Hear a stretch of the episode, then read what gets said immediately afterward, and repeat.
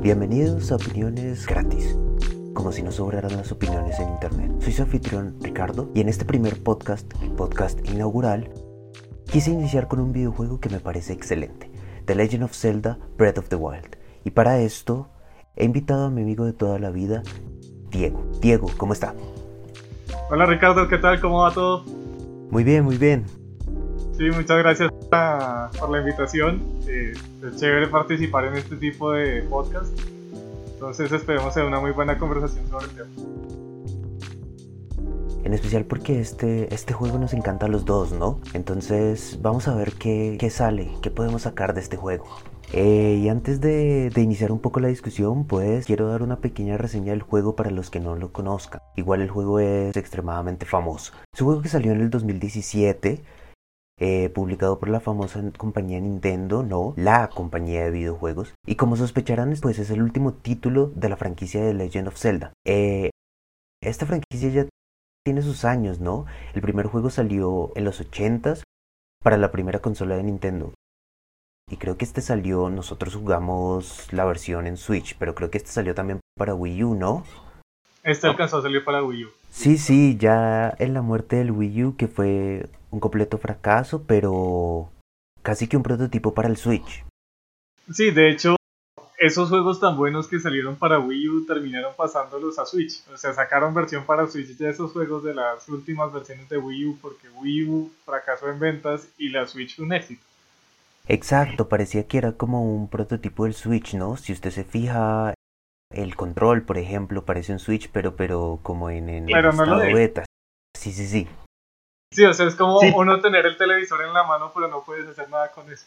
O sea, era, era un poco complicado realmente. Y además la dinámica del segundo control, que eran los mismos del Wii anterior, eso era... No sé, a mí me parecía que esa vaina no, nunca se la inventaron bien.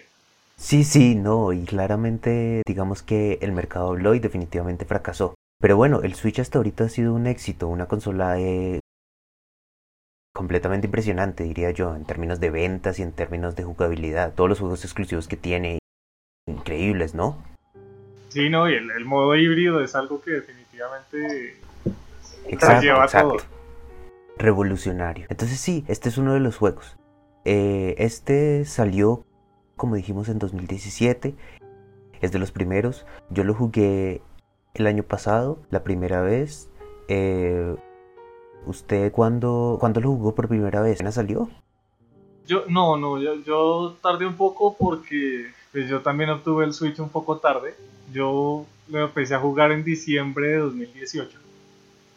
Y realmente lo, lo, jugué en forma ya en, en 2019, pero desde que empecé el juego me pareció una cosa increíble. O sea, yo creo que nunca había visto un juego de Zelda con un mundo tan impre impresionante. Es una cosa totalmente abierta, eh, donde se nota mucho como el, el, trabajo que le hicieron al mundo, la naturaleza, los sonidos, los pasos, como que cada elemento que podría incidir en uno ir caminando por una montaña, ellos lo tuvieron en cuenta. Eso es bacanísimo. Entonces esa primera impresión sí. que yo me llevé del juego Definitivamente, definitivamente, estoy completamente de acuerdo. Yo la primera vez que lo jugué me pareció extremadamente impresionante, o sea, nunca había jugado yo un juego así. Eh, me dio la impresión de que ellos en, primer lugar querían retomar ese como esa esencia del primer Zelda de ser tan abierto, ¿no? Y esa fue la primera impresión que me llevé. Después lo jugué completo y me encantó realmente la forma en que se cuenta la historia fue lo que más me gustó. Y ahora usted lo está retomando, ¿no? Porque no se lo pasó al 100%. Entonces, cuénteme qué le ha parecido ahora. No, pues, o sea, yo me terminé la historia principal y yo le di con una obsesión. O sea, yo me acuerdo que yo llegaba todas las tardes después del trabajo a darle ese Zelda a sacar la historia principal y siempre me tomó mucho tiempo. O sea, a mí me parece que es de los celdas quizá más largos, así no sean tantos templos como en versiones anteriores, son pues uno combate contra las cuatro bestias divinas, pero para llegar a cada una de esas usted tiene que hacer una serie de pasos bastante grandes y recorrer la región que de por sí es gigante, o sea, cada región, cada pedazo de la región es un juego de Pokémon entero, por así decirlo. Sí, sí, Entonces, sí, sí, sí. ese juego da para muchísimas cosas. yo le dediqué muchísimo tiempo y sin embargo solamente alcancé a hacer como 60 santuarios después de pasármelo. Y ahora que me lo estoy volviendo a jugar, pues quiero completar los 120. Ahorita en este momento voy unos 80. O sea, todavía me falta muchísimo y le he dedicado más de 100 horas a ese juego. Unas 120, 130 horas. Eso es un juego increíblemente grande. Y uno no se aburre, que es lo más chévere. Exacto, no es como, no es una tarea tediosa completarlo, realmente es, es algo que usted disfruta porque va explorando y digamos, la historia principal solo le da muy poco del mapa en comparación a, ese mapa gigante. Yo por ejemplo ahorita lo estoy retomando eh, porque me compré el DLC, ¿no? El, el, pack del DLC, vienen dos y recomendadísimo. No voy a, no voy a dar spoilers pero me pareció interesante. En especial un tema que me parecía que el juego principal no lo hacía tan bien y era el tema de la dificultad. La dificultad del DLC es un poco eh, mayor y eso, eso, eso me encantó. Ahonda un poco más en la historia y por eso lo estoy retomando y me pareció demasiado interesante y por eso quise traerlo eh, a colación esta semana para el podcast. Y de todas maneras, hablando del tema de la dificultad, me parece que es muy positivo que este juego tiene un sistema de dificultad progresiva. Antes del DLC, porque yo el DLC la verdad no lo he jugado, pero que usted conforme vaya avanzando no la historia, sino conforme vaya derrotando monstruos, vayan volviéndose más fuertes y más poderosos. Eso me encantó del juego, porque eso le da como, como que el juego se va adaptando a lo que usted está haciendo y eso le va dando como una chispa, un toque especial, como que usted se siente más conectado con el juego.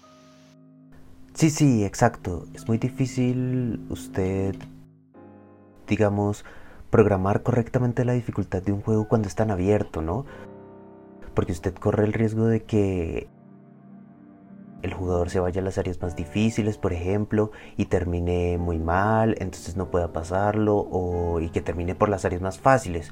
Entonces que, que la dificultad va variando de una forma que no es no es coherente. Pero este juego usted, usted tiene toda la razón en esta mecánica que es tan sutil. Y es que conforme usted va matando enemigos, para los que no lo sepan, va matando enemigos en el mundo. Estos enemigos van eh, saliendo otra vez, pero más poderosos. Entonces, conforme su propia progresión en el juego, es que se va dando la dificultad. A mí eso se me hace también increíble. Eso es buenísimo porque no tiene, no está vinculado a la historia. usted puede pasarse de la historia eh, sin pelear tanto por fuera y la dificultad es bajita. Pero usted también puede no hacer nada de la historia, pelear muchísimo y apenas al inicio ya tener enemigos muy difíciles. Entonces eso le da un balance increíble al juego. Exacto, exacto. ¿Qué fue lo que más le gustó del juego? Su, su primera impresión, la primera cosa que se le ocurra. No, del juego me encanta el, el mundo abierto en general, pero es como los paisajes, eh, bueno, ahorita más adelante vamos a hablar de la música, pero la música siempre ha sido súper protagonista en Zelda y en este no deja de ser protagonista, pero no se nota tanto. Eso me encantó de este juego. O sea, uno siente completamente el lugar donde está, uno siente las montañas, uno siente el volcán, uno siente el pantano, uno siente todo. Eso me encantó de este Zelda. Sí, definitivamente. ¿Qué fue lo que no le gustó del juego? Sé que es muy difícil porque es un muy buen juego, pero algo que no le haya gustado, que usted cree aquí los programadores pudieron haber hecho algo mejor. Bueno, eh, de pronto el spawn de monstruos, o sea, la, la dificultad es muy chévere y eso hace que eso no sea tan malo, pero como que usted siempre se encuentra como las mismas secuencias de, de monstruos, o sea, usted va caminando por ahí y de pronto siempre cuando es de noche le aparecen los cráneos, cuando es de día siempre va a encontrar unos campamentos de moblins. Entonces como que eso de alguna manera, y sé que es muy difícil porque es un juego muy grande y muy abierto, se vuelve un poco repetitivo. Sin embargo, por el sistema de dificultad, eso lo, lo ayuda mucho. Lo compensa un poco, sí. Sí, yo estoy de acuerdo. Eso fue lo que menos me gustó del juego también. Y, y, creo que esto, esto es una opinión un poco controversial, pero no me gustó el hecho de que las mazmorras, que en realidad solo hay cuatro principales, y los santuarios, fueran tan pocas y tan cortas.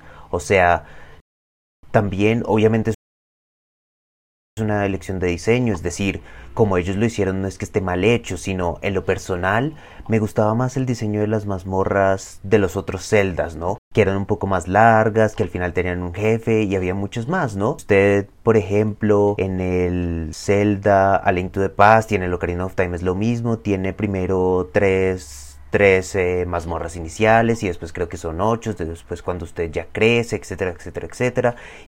Y cada uno tiene su jefe final, cada uno tiene el tema de las llaves, el tema de la brújula, el tema del mapa, que permiten un mejor diseño. Eso fue lo que más me gustó. Eh, en eso yo, yo estoy de acuerdo que sí hizo falta un poco esos templos que uno estaba acostumbrado a ver siempre en Zelda. Sin embargo, yo no los extrañé tanto. Me parece que el juego en su concepción fue tan bien logrado que quiso decir es que este Zelda es distinto.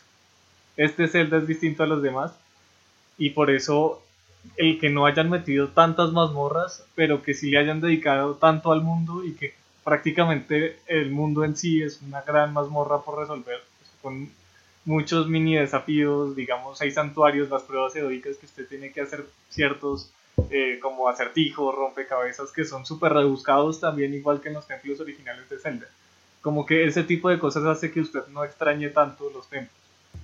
Sí, sí, esto, estoy de acuerdo. Digamos que a pesar de que hacen falta, en mi opinión, digamos que la gran variedad del juego, en especial porque tiene distintos jefes alrededor, digamos que eso lo compensa un poco. Y realmente lo que más me gustó a mí del juego específicamente, estoy de acuerdo con, con, el tema del mundo abierto, ese es todo el juego, o sea, el juego es un juego como tal abierto, pero lo que más me gustó fue el sistema de la historia, o sea, el sistema de la historia es un diseño muy inteligente, lo vamos a, a tocar en su apartado, ya de una manera más específica, pero a mí me parece muy inteligente el, el, el, tema de cómo se cuenta la historia por medio de los recuerdos. Sí, o sea, totalmente de acuerdo. Uno empezar con una historia que uno no sabe absolutamente nada, el, el personaje igual que uno no sabe nada, y uno lo botan ahí a un mundo en una meseta donde uno se encuentra un viejito que uno tampoco sabe quién es, pero él parece saber todo y luego uno empieza a recorrer el mundo y todo el mundo parece saber todo y uno no tiene ni idea de nada. Luego ahí, conforme uno va encontrando las personas que lo conocieron a uno, que saben qué está pasando, uno se va empapando ahí del contexto. Eso es genial. Como que todos los personajes, todas las misiones secundarias, las pruebas heroicas, todo de alguna manera está relacionado con la historia. Entonces algo que habíamos hablado antes y es que las pruebas y las misiones secundarias no distraen de la historia principal porque precisamente la están complementando todo el tiempo. Exacto, exacto. Y eso, eso, eso que usted me dice me lleva de una vez a, contar un poco la contextualización de, de, qué trata el juego, ¿no? O cómo pasa, ¿no? Entonces, en primer lugar, usted despierta sin saber nada, como usted lo dice, y, y lo van guiando como en una especie de, de tutorial al comienzo, y ya después lo dejan en el mundo para que usted descubra qué es lo que está pasando. Y usted de una vez está, se da cuenta de que en la tierra en la que usted vive, que es la tierra de Hyrule, eh, hay como una especie de maldición, algo malo está pasando y toda esa maldad se está concentrando en el castillo, entonces usted tiene que descubrir qué es lo que está pasando y, esto lo lleva allá, ¿no? Obviamente quienes ya sepan eh, de los otros celdas, básicamente es la típica historia de, de un celda hay que salvar a Hyrule, hay que salvar a la princesa Zelda y ahí acaban, ¿no? Eh, pero este, este tiene sus hilos eh, interesantes que por supuesto no queremos spoilear mucho. Pasemos al tema que un tema que, que, me encanta, pero que usted va a hablar mucho más de eso, porque me imagino que a usted le gusta mucho más, el tema de la música. ¿Qué, qué le parece a usted la música en este juego en comparación a otros juegos? Eh, yo al principio cuando lo empecé a jugar sentí que la banda sonora de este juego era floja. O sea, sentí que era no era protagonista, era más bien eh, pues mala, como que de alguna manera no, no sentía ese espíritu de Zelda. Pero cuando empecé a jugarlo más en forma, me di cuenta de que la música en este juego es totalmente trascendental. O sea, este juego sacrificó la gran banda sonora de Zelda en el sentido de que ya no estamos todo el tiempo con nuestras épicas cuando pasamos al castillo de Irule, pero sigue estando muy presente. Son unas piezas que están diseñadas para que usted escuche lo que está pasando alrededor. Como es un mundo tan abierto, usted necesita sentir precisamente eso que he dicho todo el tiempo que me ha encantado el juego. Usted necesita sentir el, el lugar, el espacio, el agua. Cuando usted camina, sentir el, el, como el pasto sonando cuando lo pisa, el charco, el agua, eh, los lobos cuando aullan. Eso es algo increíble porque la música se aparta, pero sigue estando. es una música muy tenue que está diseñada especialmente para hacer sentir eso. Y, como le digo, conforme fui avanzando, cambié totalmente de opinión sobre la música.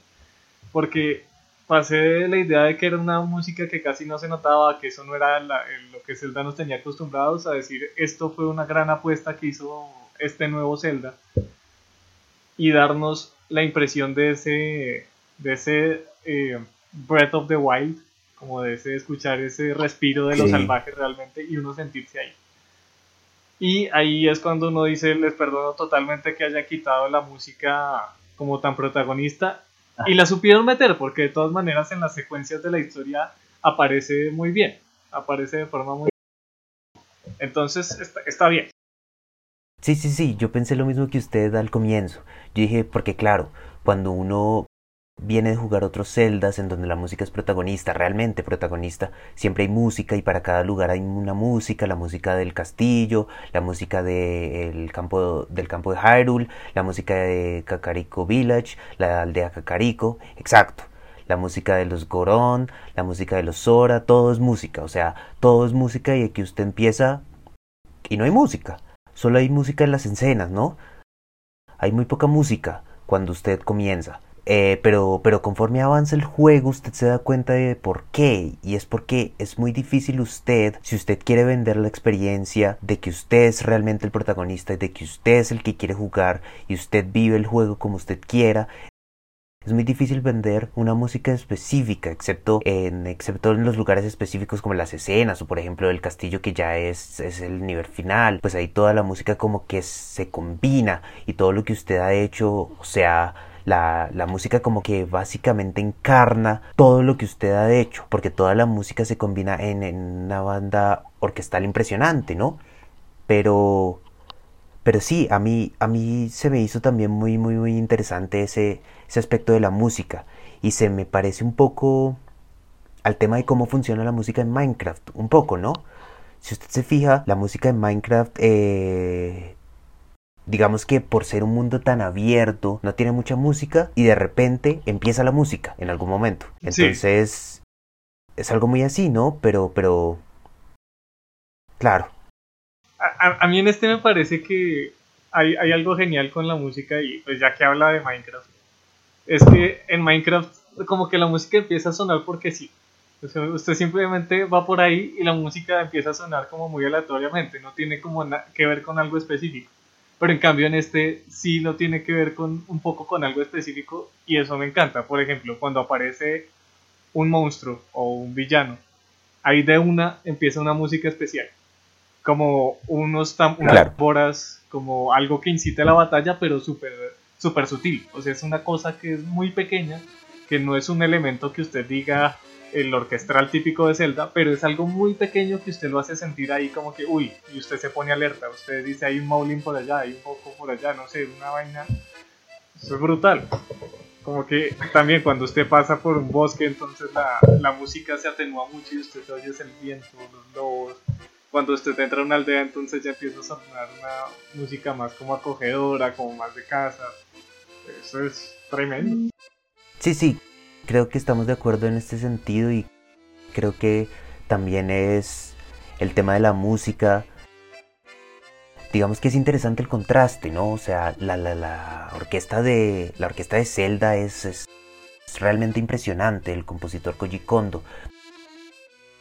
No sé si Koji Kondo hizo la música del actual, pero, pero básicamente se basaron en, en esa música de, de clásica de los Zeldas para meter ciertas cositas sutiles como, como, ah, aquí fans, fans de Zelda, aquí estamos haciendo esto. Que, que, se parece mucho, ¿no? Cuando usted entra al castillo, entonces es la música del castillo de A Link to the Past, de Ocarina of Time, ¿sí? Entonces, en este sentido, creo que la música también lo contextualiza a usted. Si usted es fan de la serie, ah, esta música tiene, tiene sentido. Sí, sí, digamos, en esta no hay de pronto eso, eso uno sí lo puede extrañar un poco. No hay, una, no hay un instrumento que usted toque, no hay una ocarina, no hay un... Exacto. Ese, tipo de cosas hacen falta. Esa, digamos, eso sí me hizo falta. Sí, sí, sí, definitivamente. Digamos, eso está en las versiones de, hace falta. en las versiones de Wii, por ejemplo, en Twilight Princess usted tenía la ocarina de todas maneras y usted con eso tocaba diferentes canciones para aprender habilidades diferentes. Como que en algún momento de la historia usted lo tenía que utilizar. En cambio, en este, lo máximo que usted hace es chiflar para llamar a su caballo. Exacto, ¿no? Y que, y que eso se popularizó desde el Ocarina of Time y el Majora's Mask, en donde las canciones tienen un efecto en el juego, hacen parte de la jugabilidad del juego. Usted toca una canción para activar ciertas cosas, eh, en fin, para grabar, para teletransportarse, y me parece me parece muy interesante y con el tema de con el tema de Majora's Mask de que usted toca cuatro instrumentos no para los que no lo sepan usted se transforma con las máscaras en, en un Gorón en un Sora etcétera, etcétera, y cada uno tiene su propio instrumento. Entonces es muy interesante y eso me parece a mí eh, que hizo falta eh, y eso digamos que nos permite introducir un tema y es usted cómo lo ve en general frente a los otros Zelda que ha jugado. Bueno, en cuanto al mundo es un Zelda completamente superior. Es un Zelda que definitivamente su jugabilidad es tan diferente a todos los otros que usted le da muchísimas más posibilidades. Es un Zelda que no es lineal. Hay muchos de los Zeldas anteriores son, pues sí, no todos, pero la gran mayoría son muy lineales. Como que usted la historia lo va llevando a los sitios y usted va recorriendo y llegando a las aldeas tal cual como lo va llevando la historia este usted puede hacer lo que se le dé la gana en el orden que se le dé la gana. No hay un orden específico para ver cuál bestia divina busca usted primero, si usted completa los santuarios o no, si usted hace misiones secundarias o no, si usted se puede, porque creo que usted puede mandarse directamente a enfrentar a Ganon sin haber derrotado a ninguna bestia divina. Si es capaz de llegar al castillo, usted puede. Sí, exacto, exacto. Sí, yo creo que digamos que ellos, los diseñadores, lo que querían hacer era algo muy similar al primer Zelda, en donde a usted también lo botan al mundo, eh, le dan esta espada y usted explore. No le dan nada la historia, no le dicen nada, usted vaya y explore y usted puede hacer cada una de las mazmorras en el orden que usted quiera. Obviamente unas van a ser más difíciles que otras y en este sentido todavía tiene cierta linealidad. Eh, pero en este no. En este usted puede hacer las mazmorras en el orden que usted quiera, los santuarios en el orden que usted quiera, contar la historia en el orden que usted quiera y, eh, y así usted lo vive, ¿no? Y, y, creo que eso es muy interesante. Una cosa que quiero destacar eh, que también tampoco me gustó y también también se extraña en comparación a los otros celdas es el tema de las herramientas, ¿no? Aquí usted no tiene muchas herramientas que le dan distinta jugabilidad, ¿no? El gancho, por ejemplo, que uno extraña mucho de Ocarina of Time, eh, en fin, no se me ocurre ahorita o sea, aquí hay boomerangs, pero no funcionan igual, son muy diferentes. Exacto, exacto. Eh, el tema de los boomerangs, eh, exacto. El, el, el, boomerang aquí es como un arma más, pero no es, no es exactamente lo mismo. El tema de que usted no pueda poner, eh, digamos, que las bombas tengan que recargarse también como que cambia un poco la jugabilidad. la ocarina misma es una herramienta que ya no está. Em, para, para, para Link to the Past, el tema del espejo, el tema de usted transportarse a otras dimensiones, eso no está. De los otros celdas creo que también se extraña, aunque obviamente pues sería muy difícil, ¿no? Usted tener todo un mundo paralelo como funcionan los otros. Ya con 130 horas jugando y yo todavía me sigo encontrando cosas que nunca había visto en el juego, creo que ya es demasiado eh, pedir una dimensión alterna. Sí, pero de todas maneras, el, uso de herramientas sí estoy de acuerdo que hace falta. Eh, digamos en este juego que es como tanto de recolectar cosas, porque usted todo el tiempo está consiguiendo los bichos o está consiguiendo eh, manzanas, eh, carne, madera, diferentes cosas que a usted le sirven para sobrevivir. Sí sería más chévere que usted tuviera herramientas. Digamos, en los anteriores creo que había una red con la que usted cazaba los insectos o las hadas. Exacto, la red también hace falta, las, las botellas, ¿no? Que ya fueron automatizadas, de una vez usted agarra algo, ya queda en su inventario. De pronto las botellas, el hecho de que usted tenga que limitar a ciertas a ciertos objetos, ¿no? Usted solo podía tener cuatro o tres botellas y ya con eso quedaba. Em, en fin, sí, creo que creo que fue un reemplazo no sé usted qué crea pero creo que fue como una una sustitución y dijeron aquí lo que queremos hacer es el tema de la comida queremos concentrarnos en el tema de la comida en el tema de las armas y, ya dejémoslo al jugador a que lo haga yo creo que ellos quisieron simplificar mucho el juego porque consideraron que era un juego tan grande que si tenía ya demasiadas opciones y demasiadas herramientas lo podían ya volver exageradamente complejo y eso hacía que la gente se aburriera más. A mí me parece que la apuesta que hicieron funcionó. De pronto uno sí extraña esas cosas, pero de todas maneras funciona. De todas maneras también con las con las herramientas que uno tiene de la tableta Sheikah, de las tablas de las bombas, eh, el coso magnético, de el de sinergia que uno golpea los objetos y luego salen volando. Ese tipo de cosas igual no sustituyen totalmente, pero hacen una, una función similar. Y eso está bien. Exacto, y eso, y eso creo que está bien. ¿Usted qué opina del tema de las armas que se rompen? Yo, yo no sé, ¿sabe? O sea, me parece interesante a mí, a mí, o sea, como una opción de diseño me parece excelente, o sea, como diseñador de juego, como jugador, no sé, porque como diseñador de juego me refiero a que usted quiere que sus jugadores utilicen todos los activos del juego y entonces usted no puede ser que usted solo utilice un arma, ¿no? La mejor arma y que nunca se le rompa eh, y, y en ese sentido creo que el tema de que las armas se rompan ayuda mucho a utilizar todas las armas, pero yo como jugador se me hace como algo más molesto que cualquier otra cosa. O sea, no es que la dificultad del juego varíe mucho después. O sea, al comienzo del juego, por supuesto, porque son las únicas armas que usted obtiene al principio. Eh, pero digamos que tiene, tiene esas dificultades. Eh, al comienzo y ya después usted ya tiene todas sus armas y usted nunca las va a cambiar y a usted hasta le sobran, ¿no? Porque... Sí, ya cuando usted aumenta el tamaño del alforjes usted puede meter y pero no sé, digamos como el hecho que incluso, ahí puede ser un pequeño spoiler, pero incluso a la espada maestra no se rompe, pero se rompe, o sea, por tiempo limitado se rompe. Exacto. y me parece, que la, me parece que la duración que le dan sigue siendo muy corta, o sea, es muy similar a la de cualquier otra espada y eso es súper, súper molesto. Sí, sí, sí, o sea, a usted no le, no, no, no le gusta mucho. ¿Qué, ¿Qué piensa usted en general? Eh, a mí me gusta que se rompan las armas, pero lo que no me gusta es que la espada maestra se acute tan rápido.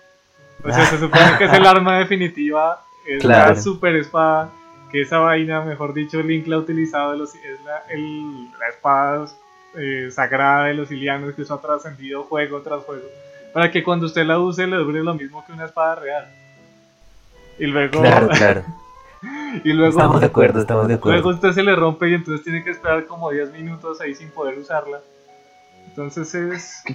Sí, exacto. Además, además porque la espada maestra resulta ser la única espada realmente efectiva contra todo lo que es antiguo, ¿no? Contra los guardianes, contra los, los drones, contra las torretas, todo esto en realidad si usted no tiene la espada maestra va a ser demasiado difícil. Entonces usted termina como, como incomodándose un poco, usted dice, bueno, después vuelvo cuando se me recargue porque realmente es con la espada maestra. Para los demás enemigos, digamos que uno podría decir otra cosa, ¿no? Sí, pues digamos contra los monstruos normales no hay problema. Usted incluso les quita las mismas lanzas que ellos tienen y los mata. Pues, o sea, usted ahí se las da como puede, pero, pero el poder de la espada maestra sí hace mucha falta por ejemplo, usted va a llegar a derrotar a Ganon y le aparece, el poder de la espada maestra se está agotando.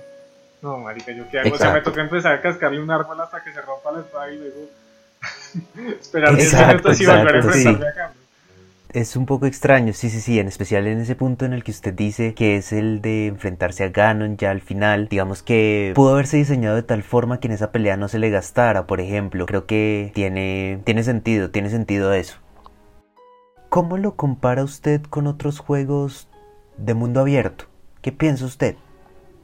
Bueno, eh, ahorita me pareció bueno que usted haya hablado de Minecraft, porque Minecraft es, eh, yo creo que de los ejemplos más grandes de mundo abierto que hemos hecho. Eh, bueno, que se ha hecho, El más abierto, yo, no, lo he hecho, que hemos jugado. La humanidad, la humanidad, la humanidad lo, ha hecho. perdónenme los de Mojang por haberme metido con sus derechos. Eh, es un juego que funciona totalmente diferente porque tienes un mecanismo de generación de mundo, entonces cada mundo de Minecraft es diferente.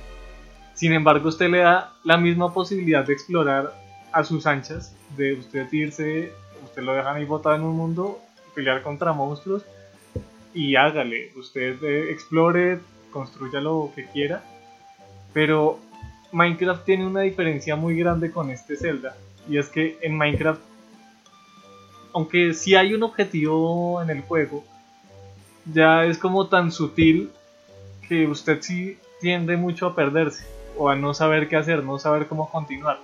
Claro. En cambio en este Zelda, que es un mundo abierto, que tiene un objetivo, pero que usted lo puede hacer de muchísimas formas. Y tiene de chévere que todas las misiones secundarias, todas las eh, pruebas heroicas, todas las actividades que usted puede hacer dentro del juego, lo llevan a no olvidarse de qué es lo que usted está haciendo. Claro. Y eso hace que un juego tan grande, o sea, aún siendo un juego tan grande, usted no se pierda. Cosa que sí podría pasar en un Minecraft, que no tiene esas cosas que uno todo el tiempo le están diciendo, oiga, es que usted tiene que construir un portal para irse al mundo del Nether y en el Nether tiene que conseguir eh, unas herramientas para luego eh, poder hacer pociones y luego usted se va al mundo del End y derrota al dragón y se acabó. Exacto, sí, sí, sí. Pero eso es una vaina súper... De hecho, yo nunca lo he hecho. O sea, yo he jugado Minecraft muchas veces y a mí me encanta y he hecho eh, muchas casas, fortalezas, he descubierto pociones, he descubierto un montón de secretos de Minecraft, pero nunca, nunca he llegado a la parte del dragón. Me parece que ya es... No sé, ya no me llena llegar hasta allá porque es muy largo, es demasiado largo y no hay nada como que me esté atando ese objetivo. Entonces yo más bien hago lo que quiero hacer. Exacto, sí, sí, sí, lo que usted dice es cierto y en esta última parte es que nada lo está llevando a su objetivo en Minecraft. Minecraft es tan libre que usted puede no pasárselo y completa, disfruta completamente el juego, ¿no? Zelda, usted no puede hacer lo mismo porque Todas las misiones, incluso las misiones secundarias, lo van llevando usted a ese, a ese punto final, ¿no? Y, y, es lo que usted dice. Y por ejemplo, si usted lo compara con otros juegos de mundo abierto, lo que suele suceder en los juegos de mundo abierto es que las misiones secundarias son más como una distracción de relleno del juego que nada tiene que ver con la historia principal. Y aquí fue cuando se cortó el podcast, afortunadamente solo por dos segundos. Los contextualizo antes de seguir eh, estábamos hablando de Red Dead Redemption como un ejemplo de un juego de mundo abierto en donde las misiones secundarias funcionan de manera diferente a las de Zelda. Ahora sí, sigamos con el podcast. Eh, y digamos que eh, es súper interesante cómo funciona el tema de de las misiones secundarias aquí en Zelda, en donde todo lleva a un solo objetivo, ¿no? Todo lleva a el castillo final, Mientras que en los otros juegos de mundo abierto es, digamos, es difícil usted ver cómo las misiones secundarias lo llevan usted a, la misión final, ¿no? Entonces es interesante ver eso. Eh, el ejemplo que estaba dando era el de Red Dead Redemption, en donde usted simplemente eh, puede quedarse todo el día jugando póker y ese, y ese puede ser su juego, ¿no? Pero póker, ¿para qué le aporta la historia principal? No mucho, ¿no? Lo mismo pasa, por ejemplo, en Far Cry, en Assassin's Creed, puede pasar mucho eh, en fin, en todos estos, en todos estos juegos de mundo abierto. Entonces, a mí, a mí lo que se me hace interesante es justamente eso. Pero digamos, eh, retomando un clásico de mundo abierto, digamos es el Grand Theft Auto Vice City, que tanto lo jugamos. En ese habían muchas misiones secundarias, pero que usted de alguna manera sí lo llevaban al final del juego. O sea, de alguna manera usted tenía que tener las propiedades, eh, usted tenía que hacer todas las misiones de la, de la imprenta para poder llegar a la misión final. Y eso era algo como que no aparecía en la historia principal, pero que se iba volviendo principal después. O sea que el juego tenía que pasar para que usted pudiera seguir desarrollando la historia principal. Sí, sí, sí.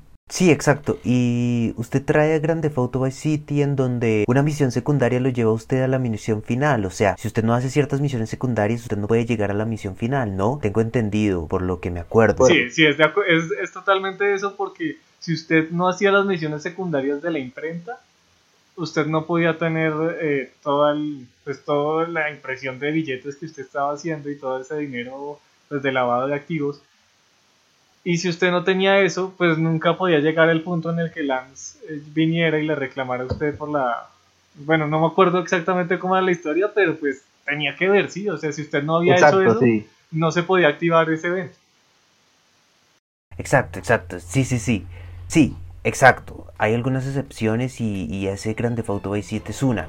Y por eso creo que es tan, tan memorable, ¿no? Porque normalmente usted en los juegos abiertos no tiene muchas misiones de esas secundarias que lo lleven a la misión principal. Excepto si es como cumpla 10 misiones secundarias. Entonces ahí sí se activa la misión principal. Eso suele pasar en los juegos, pero no tiene nada que ver, ¿no? Entonces en, en ese sentido Zelda a mí se me hace que destaca mucho, ¿no?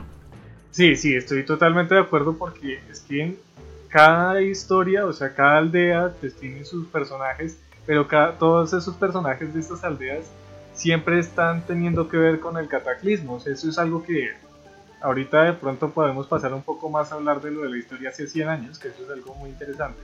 Pero todas esas personas están pensando todo el tiempo en que eso les cambió la vida, en que ahora con las bestias divinas sueltas, entonces esa vaina es muy peligrosa, están pasando cosas, se pierde gente, lastiman eh, personas, eh, lugares se cierran, pero todo, todo, todo tiene que ver con, ese, con esa historia principal. Eso es bacanísimo. Digamos, eh, otro juego de Nintendo que jugué hace poco, que es el de Starling, que de hecho me pareció un buen juego, no tiene la, misma calidad, pero, pero es un buen juego de mundo abierto. Y en este juego pasa mucho que hay, o sea, hay como dos líneas de misiones secundarias, pero son misiones totalmente paralelas que usted se puede eh, pasar independientemente de la historia. Digamos que aunque tuvieran eh, el mismo contexto, no tienen nada que ver. Claro. Entonces son, son como dos juegos paralelos, digámoslo así. Usted no necesita absolutamente nada para, para hacer las misiones secundarias. Y digamos, una de las secundarias es, es larga, es bien larga. Yo creo que podría ser como un 30% de, de lo que es la primera parte del juego, entonces el postgame. Y pues es una cosa que es otra historia. Entonces es, es raro uno, uno, lo siente raro. En este Zelda uno no siente esas misiones raras, todo la siente bien, toda la siente que van con el contexto. Que, y no solo con el contexto, sino con la historia. Van con uno, van con lo que uno está haciendo como campeón eh, que volvió a, a, sí, que, que, volvió al ruedo después de 100 años de estar perdido. Sí, exacto. Usted vuelve como, como la persona que, que tiene que resolver los problemas que usted dejó de resolver porque estaba dormido durante 100 años. Parece, parece eso, ¿no? Entonces eso, eso es muy interesante. Eh, quiero pasar ahora a un tema que es la forma abierta, ¿no? Hemos hablado mucho de que este juego es muy abierto. La forma abierta de aproximarse a los problemas en general. La forma abierta de aproximarse, por ejemplo, a las batallas, de aproximarse a los santuarios. Eh, ¿Cree usted que eso es algo favorable en el sentido en que obviamente hace mucho más fácil el juego, a eso me refiero. Cuando usted tiene más alternativas, de pronto es mucho más fácil, eh, pero hace parte del mundo abierto. ¿Qué piensa usted? A mí eso me parece que es de las cosas más ricas del juego, porque usted le da posibilidades de planear estrategias. O sea, no es lo mismo usted entrar en combate abierto directamente y empezar a luchar contra los monstruos que por ejemplo irse sigilosamente o mandarse desde un sitio alto en la parabela, de hecho la parabela creo que es de las cosas más geniales que ha tenido este juego.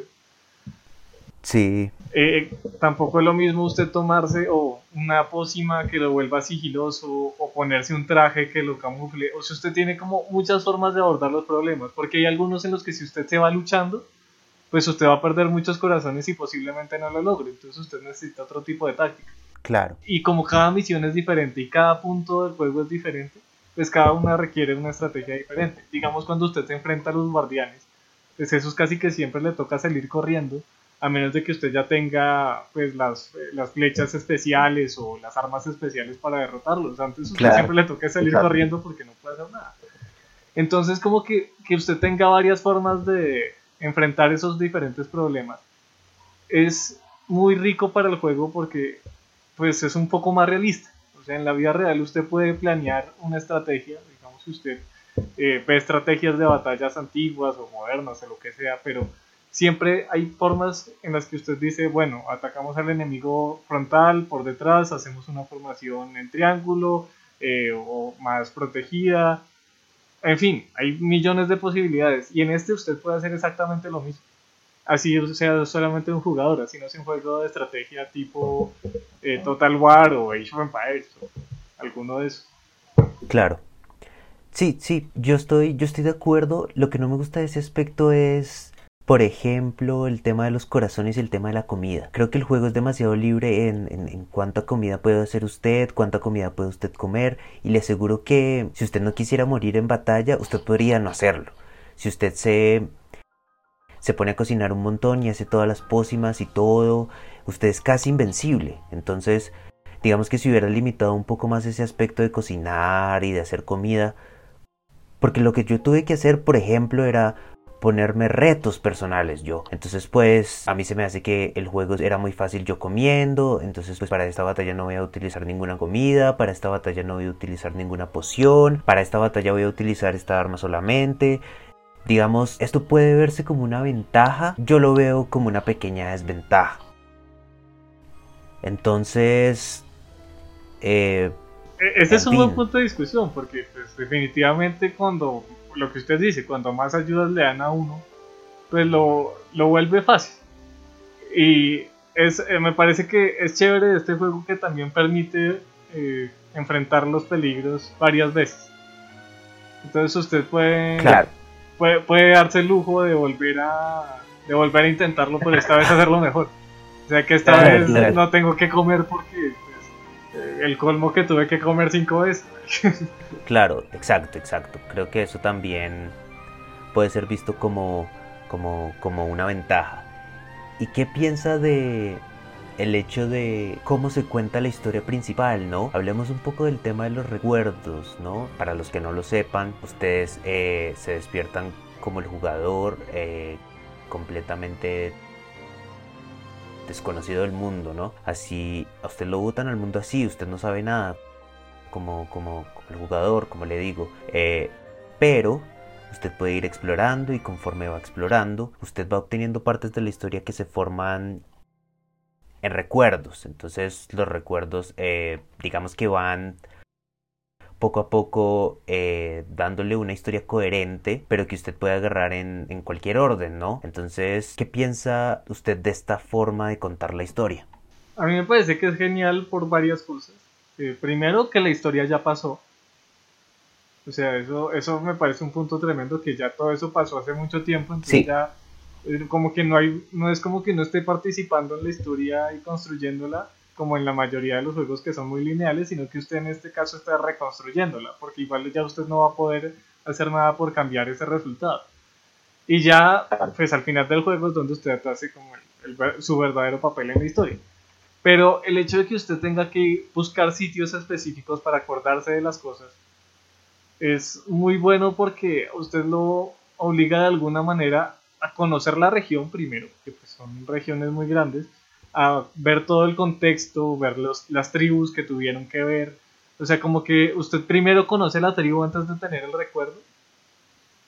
O pues lo va haciendo paralelamente, pero eso enriquece mucho más lo que he dicho desde el principio de usted sentirse ahí metido. Eh, me parece que es claro, muy bueno que también haya un incentivo para que uno consiga todos los recuerdos y es que hay un clip de historia adicional cuando usted se pasa el juego teniendo todos los recuerdos que si no los tiene. Eh, exacto, exacto. Sí, o sea, sí, a mí me parece, me parece algo muy inteligente por parte del diseño. Si usted quiere hacer un, juego muy abierto, usted tiene que contar la historia de una forma inteligente para que usted no se pierda. Eso es, eso es la mejor forma. Primero, o sea, lo que usted dice, que sea en forma de recuerdo, es decir, usted ya no tiene ningún tipo de agencia sobre la historia, sino que la historia ya pasó, pero le permite saber cuál es su objetivo. Y en segundo lugar, que usted tenga ciertas motivaciones a completar la historia, ¿no? O sea, yo creo que si usted quiere realmente disfrutar Zelda, si usted no está haciendo simplemente a las carreras del tema, usted va a hacer el esfuerzo por conseguir todos los, todos los recuerdos y pasarse la historia con todas las bestias, por como lo decíamos al comienzo, usted básicamente después del tutorial usted ya puede ir al jefe final y potencialmente puede pasarse el juego. Pero por supuesto el mismo juego le dice, no, mire, lo recomendable es que usted vaya haciendo primero a las cuatro bestias, eh, vaya a estos recuerdos, consiga estas armas. Eh, pero lo interesante es que usted realmente siente que está descubriendo algo nuevo, o sea, como que usted se siente único en el sentido en que, ah, oiga, yo no sabía que existía esto, y puede que mucha gente se haya pasado el juego sin saber, ¿no? De hecho, lo impresionante es que usted puede pasarse el juego sin conocer de la espada maestra, es cierto, usted no la necesita. Nada, y, no muchas, no le da muchas pistas acerca de que existe la espada maestra siquiera, porque está en un área concreta del juego. Usted le pueden decir, sí, mire, hay cierta misión, pero, pero usted básicamente se, se lo puede pasar. Y, y en este sentido quiero destacar una cosa que se me hace importante, y es que este videojuego no puede hacerse en ningún otro medio, o sea, no funciona como película, no funciona como libro, no funciona como serie siquiera. Es decir, usted puede meterle todos los detalles que quiera a cualquier otro medio. Y, usted nunca va a lograr la experiencia de este Zelda, a diferencia de otros juegos, ¿no? O por ejemplo, eh, como Metal Gear, que tiene videos de dos horas, eh, hacían las cuentas en donde eh, el gameplay eran 5 horas y los videos en, total eran 10 horas. Entonces imagínese la comparación, ¿no? Con Zelda, en donde los videos, no sé, harán media hora de pronto de todo el juego y todo lo demás 120 horas. Entonces, eh, eh, a mí se me hace, esto es lo más, lo que más quiero destacar y de lo que más quería destacar en este podcast es el tema del medio, el tema de que este juego no puede hacerse en ningún otro medio. Eso se me hace muy importante. Sí, estoy totalmente de acuerdo. Yo no me imagino cómo uno pueda sentirse así metido en una película.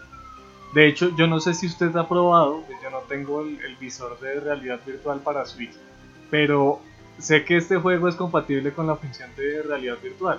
Usted puede jugarlo en realidad virtual y ponerse los lentes y conectar su consola. No sabía. Y verlo en 360 grados, esa pues no sé qué tan cómodo sea para jugarlo, pero debe ser muy bacano meterse ahí y sentir esa vaina. Sí, sí, sí, debe ser muy chévere estilísticamente, pero ya después usted jugarlo en De alguna manera, por eso es que la realidad virtual en Switch, aunque la vendieron al principio y sacaron, eh, creo que sacaron un juego especial para... para como Nintendo Labo. Sí, Labo, Labo, y que traía de cartón. Sí, sí, sí. Eh, y esos, muchos juegos tienen esa función, pero no ha pegado tanto. Sin embargo, creo que con Zelda valdría la pena explorar esa función. Sí, sí, definitivamente. ¿Qué piensa usted de, de las semillas? ¿Son cuántas? ¿900 y pico semillas? 900, más de 900. no, eso es una vaina que o sea, a mí me parece lo más divertido es que usted no necesita más de 400. usted necesita 400 y pico y ya con eso tiene, pero de todas maneras el juego le da otras 500 de gratis. Y hay gente, y usted ve videos de gente que se va a conseguirlas todas, que no descansa hasta no conseguir las 990 y pico de semillas que hay. Eso ya es un... Muy loco, muy loco, muy loco, muy loco. Sí, sí, sí. Definitivamente es algo, a mí se me hace imposible. Es decir, yo lo que intenté hacer fue, conforme yo exploraba, también buscaba semillas, pero si no encontraba, pues ya, no me ponía con una guía ni nada más, porque es verdad que usted no necesita todas, o sea, y usted me dice 400, pero yo creo que usted no necesita las 400 tampoco. Creo que para los que no sepan, estamos hablando de las semillas Coro, que son unos objetos muy pequeños en el juego. El mapa es grandísimo para los que no lo hayan jugado y ustedes tienen que encontrar en puntos concretos, deben hacer como ciertas eh, tareas, ¿no? Por ejemplo, poner una piedra en cierto lugar, eh, levantar una piedra, tirarse a cierto lugar, eh, agarrar el arco y tirar una flecha a cierto lugar, etcétera, etcétera, etcétera cualquier tarea que se le ocurra al juego y a usted le dan una pequeña semilla. Y cuando usted completa, usted recolecta ciertas semillas, le dan le expanden eh, la capacidad de llevar armas, el arco, el escudo y la espada. Entonces, pero hay como 900 y pues ya, o sea, no, no, eso no sé. Para un jugador normal como yo, eso no es para mí, ¿no? No, no, es para la gente casual como yo. y, y, me imagino que para usted tampoco lo es. ni siquiera completó los santuarios cuando se lo pasó, entonces imagino que a usted tampoco le gustarían las 900. Yo, yo, tampoco, o sea, yo ni siquiera he terminado las, las necesarias para terminar de ampliar la alforja. a mí todavía me faltan muchísimas. Eh, de todas maneras, ahí, ahí cuando me voy encontrando una es como... Pues, o sea, se siente bien, o sea, es, divertido. Pero de ponerse uno a buscarlas como tarea ya me parece demasiado también. Yo siento que e, es una cosa desmedida y que algunos definitivamente logran esconderles muy bien. Como que hay algunas que son más, más evidentes que otras. Y como son tantas... Sí, hay algunas que son imposibles, la verdad. Hay algunas que si usted no lo hace con guía, yo creo que no, no es posible. No es posible encontrar, claro. ¿Algo más que agregar acerca de este juego? Eh, no, yo quería complementar lo que usted estaba diciendo y decirle que estoy de acuerdo que este juego no da para otro formato. Esto es un juego que tiene que ser juego que si no hay forma como de contarlo linealmente para usted meterlo en una película, creo que la verdad la película le pasaría algo un poco como a la de Ensayo sobre la ceguera de José Saramago, que el libro como usted lo lee en la narrativa y como el sentir a la gente que está ciega eh, es, o sea, leyéndolo es increíble, pero la adaptación que hicieron a cine demuestra que lo importante de eso era pues, la narrativa, pero leída, ¿no? O sea, como... Claro. como el, el, sentirse ciego cuando usted lo lee, pero no ver a la gente haciendo así en pantalla. o sea, si usted lo ve desde afuera no sirve. Usted no puede verlo desde afuera.